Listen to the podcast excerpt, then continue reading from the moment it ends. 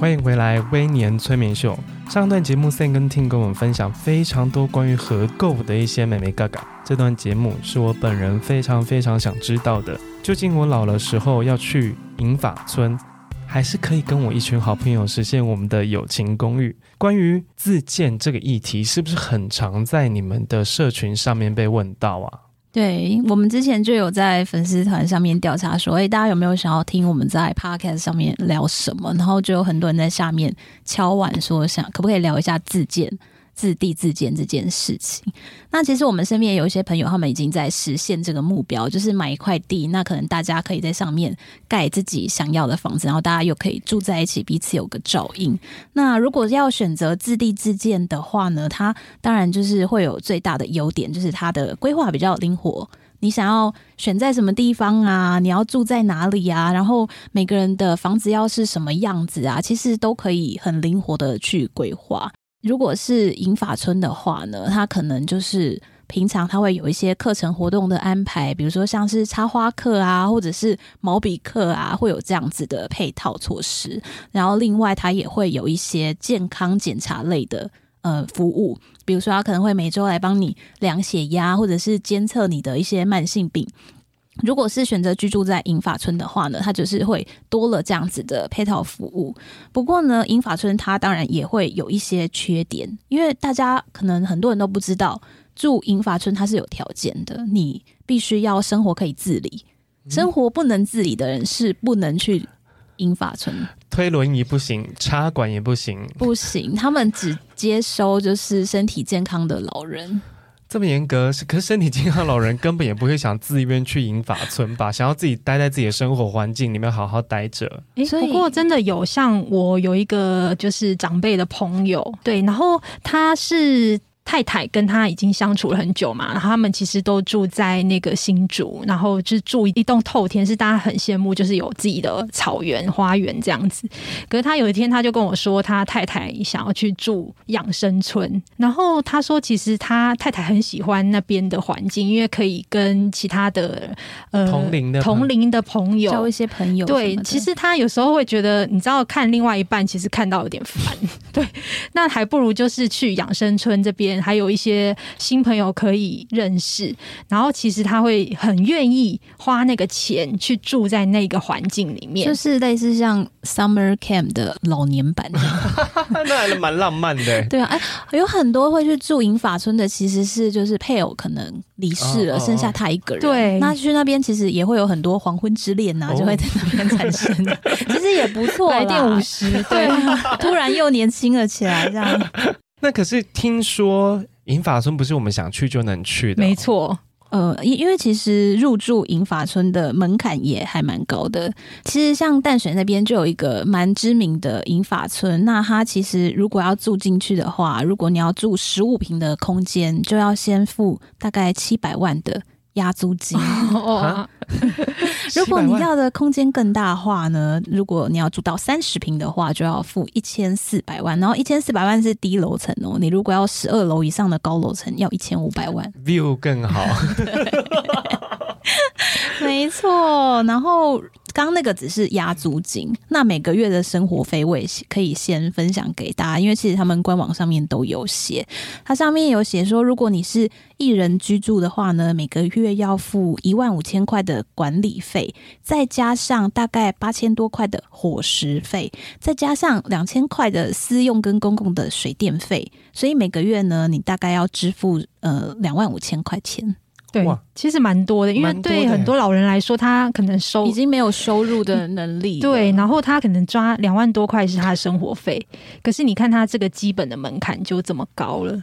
我就其实前阵子有看一个美国的纪录片，他在记录两位女同志，然后他们这部片叫做《永不见光的爱》，他们两个就是从一九二零年代，就是以前还没有同所谓的同性，同性这件事情很禁忌的时候开始。他们两个是呃一起打棒球的棒球选手，然后相恋这样子。然后他们就是到了大概，他们一直以来都住在美国。那因为他们两个是加拿大人，然后他们两个大概在七十几岁的时候，其中有一位开始出现健康会有点状况。然后另外一位想说，因为他很爱他嘛，他想说哎没关系，我还是可以照顾你。然后虽然他每一个礼拜那些复健师啦，然后还要定期载他去医院诊疗啊，但慢慢的，另外一个照顾他的人，他也开始生病了，就是他可能呃有一些关节啦，可能要去动手术啦。你知道人老了之后，很多器官都会衰退，他始终挡不住那个器官衰退的那个怎么讲？人都要走到这一步。但他们的那些，他们没有小孩嘛，所以他他们有一些像子女之类的，他们的一些后辈就非常担心他们，他们就说：你们要不要去住养老院、养老村？那美国那种养老村，但是比我们想象中好很多，它就一像一个庄园，然后是比较高级一点的，可能在那个庄园里面就是有一栋大房子。然后有花园，有球场，然后也有一些固定的视听室，然后每个每个星期，然后每一天会有人去做居家护理，然后帮帮你送药、喂药，然后甚至有一些人会去唱诗歌，然后带你去做活动。其实这些服务，然后他那个倔强的老人就说：“我不要，我没有钱。”我没有钱去住那种地方，然后我记得节目上面写说，他说我没有钱去住那种几个一个月要几万块美金的地方，然后我就吓到想说，哇，原来人老了，那个生活开销更大，然后要花在很多我们不得不花的地方，所以他就一直坚持坚持说啊，我们要住在他们原本的原本那个小房子里面，可是他们的儿女就说，可不可以让我们看得到你？那你们可不可以去？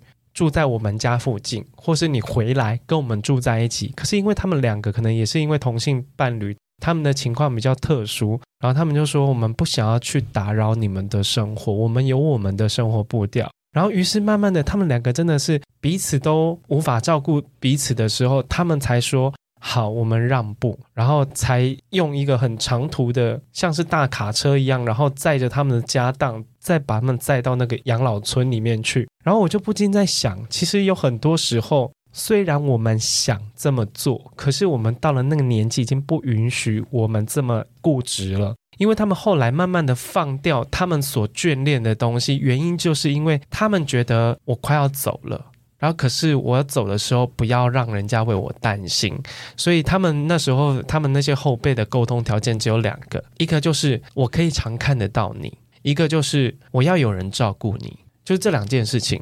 那我看完那个影集，我就在感慨，其实有很多像我们现在呃生活中，不管是同性或异性的伴侣，其实到了晚年，有很多我们不能决定的事情。那是不是合建公寓、合建友情公寓这件事情，可以趁早落实呢？嗯，因为听起来银发村跟养生村对我们来讲好像有一点门槛，对。然后因为合购登记，然后或者是自建这件事情，它需不需要像是一个像标会的主揪，还是说我们一起找一个律师背书，或者是走法律程序？这个进入的门槛，两位可不可以跟我们分享一下？我自己觉得，如果要单纯化，其实也许不用用自地自建的方式啦，也许是可以很多的好朋友，然后买在同一个社区，然后单纯对，然后自己有自己独立的呃产权，这样子其实比合购就是。大家一起住在一个呃土地上面，我觉得来的单纯哦。对，那其实现在有很多的社区，你会发现有很多的家族，他们会选择在同一个社区里面，但是它是同龄不同户的概念。那大家又可以互相的照顾，同时又有各自的自己的起居生活，然后也不会打扰到彼此。那我觉得这个也可以落实在现在大家的生活当中，所以我我认为其实买在同个社区，然后不同户这样子的概念会是比较单纯化。嗯，对，毕竟自立自建的话，牵涉到一些不动产的相关的专业知识。那除非说你们这一群人里面有人刚好就是这个领域的，那也许你们做起来会比较轻松。然后。呃，我们之前刚好也有跟建筑师聊到这件事，他说：“哎，你买人家盖好的，其实比你自己盖，哎，大部分来讲的话，其实花费会比较低。对，因为它是大量的发包嘛，然后又是呃，他们的工期也会比较快速。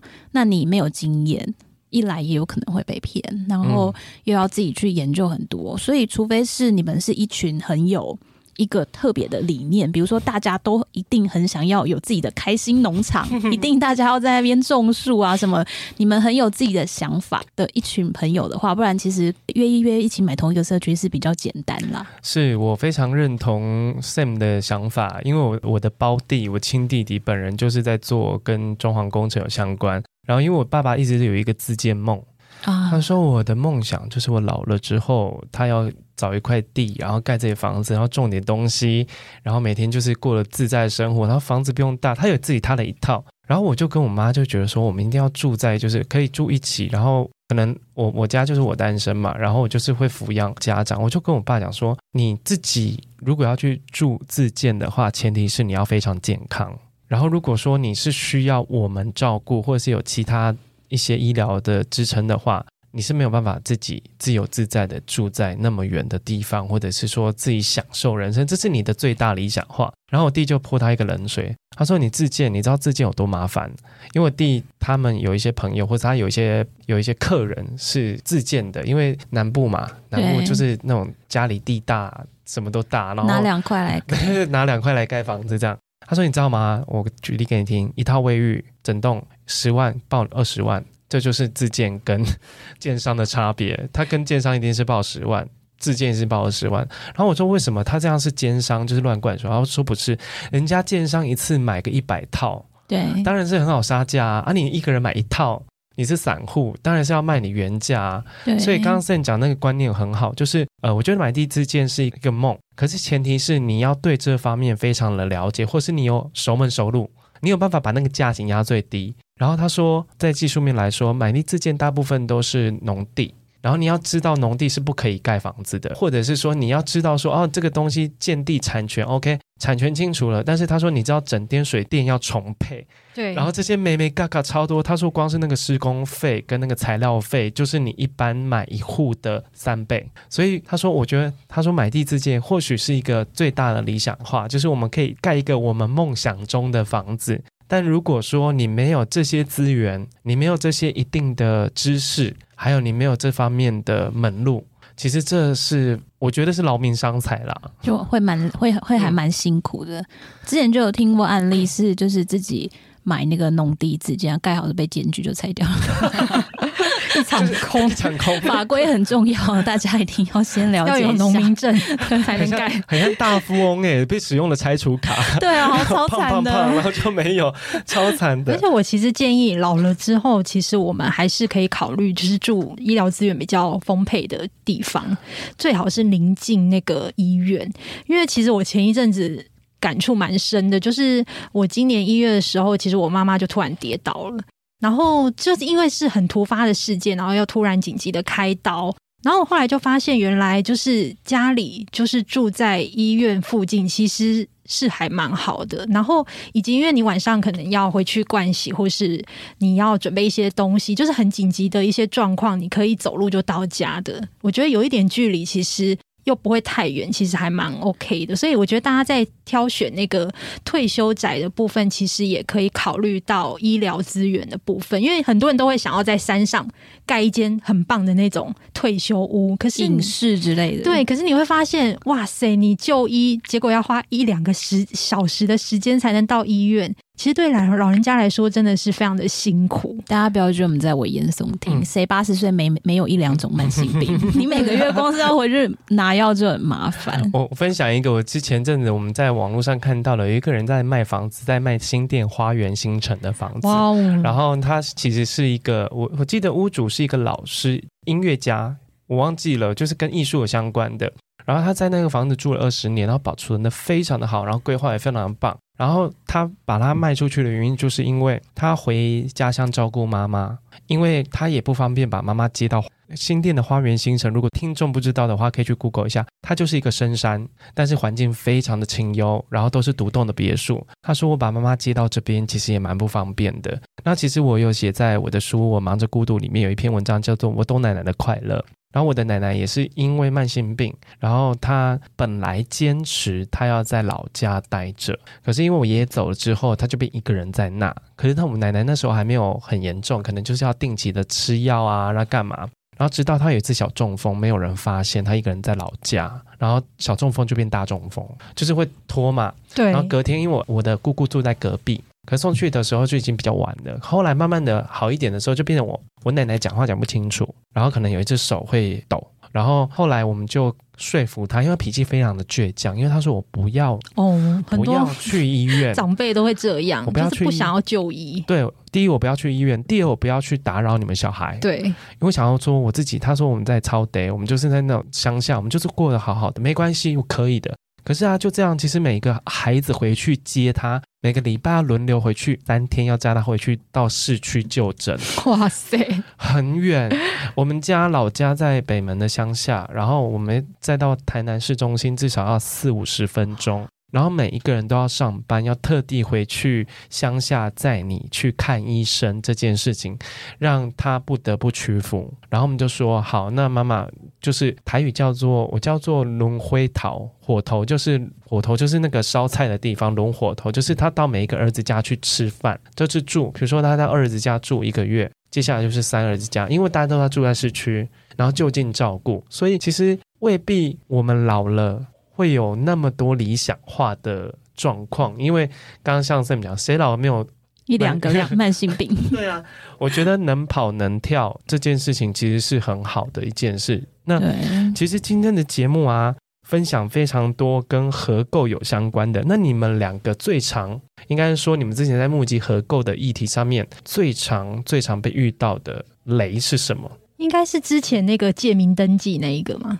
呃，有蛮多就是关于这个相关的问题，但是通常都是出事了以后来问说怎么办，有一点来不及了。嗯、对，那之前是有我们有跟律师录 podcast 有分享，就是大家应该知道合一住宅嘛，那其实合一住宅它是有法规的限制，是五年不能转让，那五年后才能转手，所以就有一个就是大婶呢，他就是借名登记在他的侄子下面。对，那因为当时他可能考虑到他因为没有那个合一住宅的条件，因为合一住宅其实你要购买必须要有一定的资格才能买。对，然后当时他就借名在这个侄子下面，然后后来呢，他五年过后呢，他就想要拿回这个房地产，然后结果发现，哎，侄子竟然狮子大开口跟他要了一百万，就说，嗯、我不会把这个房子给你，除非你给我一百万。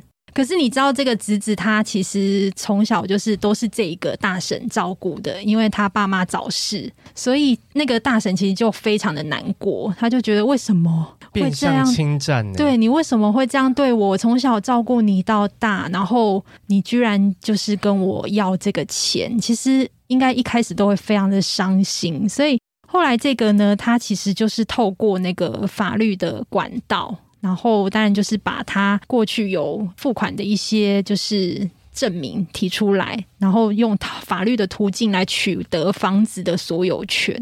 对，所以大家这一步，对，所以其实大家还是要白纸黑字的写清楚，这个非常重要，千万不要不好意思。对，然后诶，因为其实威廉今天有提到说，有很多可能是伴侣，不是夫妻。那大家其实要知道，如果你们只是男女朋友，或男男朋友，或女女朋友。你们是法律上的陌生人，嗯，只有夫妻，如果你们没有特别约定的话，那就是法定的财产制，那就是婚后所得是两个人一起共有的，也就是说，你们结婚后买的房子是一起的。但你们如果是在法律上的陌生人的话呢，这个房子登记在谁的名下，那就是谁的哦，不是说你们一起付就是两个人的哦。所以呢，我们也要教大家一个小撇步，比如说你们是嗯感情很好，一起买了房子，那可能只登记在一个人的名下，那我。知道大部分的购物客，如果你把房子登记在别人名下，一定是你们感情非常好，所以你可能很难开口说出“我们来签一个契约”这句话。你可能觉得啊、呃，怎么说得出口？这个时候其实也有别的方式。那像我们的好朋友，我们的律师好友 Alex 就教我们一个方法，我觉得很棒，就是你可以写一个感谢状给他。那这个感谢状上面呢，你就会可以把人事实地物都写清楚。谢谢你借我名字登记台北市中山区什么的房子，然后我保证我会把相关的税费都付清楚。然后请对方签名，那它其实就是一个凭证哇，然后也不会这么的伤感情，不会说哎呀，我们我们先先签约这样子，这，这太实用了吧？对，大家赶快学起来。所以当时你母亲应该是要这样子，应该是要这样，因为我觉得就颁一个感谢状给他。对，很尴尬的事情还是有的解的。对，好，节目的最后还是要请两位再宣传一下你们的频道。好，欢迎大家可以订阅我们的 Podcast，叫《地产好学生》，谢谢大家。哪一个学？哪一个学？哪一个声？学生的学，声音的声。对，大家如果对房地产有兴趣的话，可以来听一下。然后我们会尽量让你不要在在睡着的情况下 得到一点什么。这样对，希望还是有一点知识含金量的节目啦。所以大家可以帮我们订阅以及五星评价，拜托你们了。刷起来，刷起来。对，好，节目的最后，我们谢谢今天地产秘密课来到我们的节目。那如果你喜欢今天的节目，还是要提醒大家一下，去订阅《地产好学生》，然后他们的节目内容非常适合地产小白，还有投资小白。最近应该聊蛮多关于投资的，我觉得也蛮好听的。好，谢谢你们，谢谢。如果可以的话，也帮我威廉聪明就按五颗星哦，拜拜，拜拜。拜拜。